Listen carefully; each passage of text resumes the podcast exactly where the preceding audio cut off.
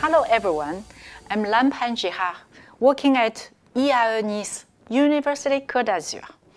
Thanks very much to ONEJ Association, especially his president, Monsieur Fournier, who supported the data collection. I defended my DBA thesis last year titled Learner Satisfaction in Online Distance Learning Determinants and Impacts in Higher Education. Why this topic?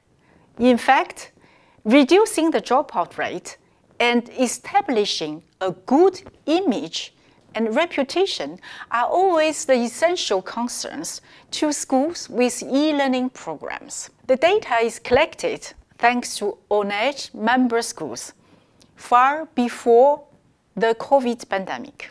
The research question is, what are the major determinants for increasing learner satisfaction in online distance learning, and how determinants impact learner behavior intention, such as e-word of mouth.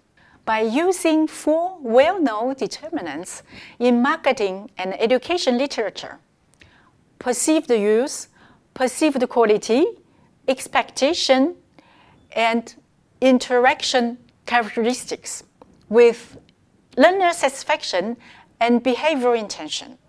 I develop conceptual model to explain the impacts among these six constructs. Findings suggest two theoretical contributions. First one, the model is tested valid incorporating the theories of education and information in the context of marketing. Second one, the factor interaction characteristics from distance education is highly significant to quality and expectation in marketing literature. In addition, findings have three managerial implications. First, the model provides insights for managing learner satisfaction and its impact on e-word of mouth to promote the image and reputation of schools.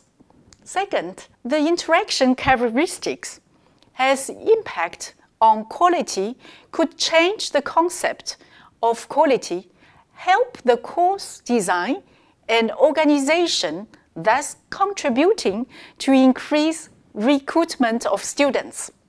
Third, the study contributes to a better practical and theoretical understanding of the consequences that school decision makers begin to pay attention to long-term effort of e-word mouth of e-loyalty to reduce the drop-off rate. The following step could be an estimation of employee attitude and behavior above model into a context of human resources.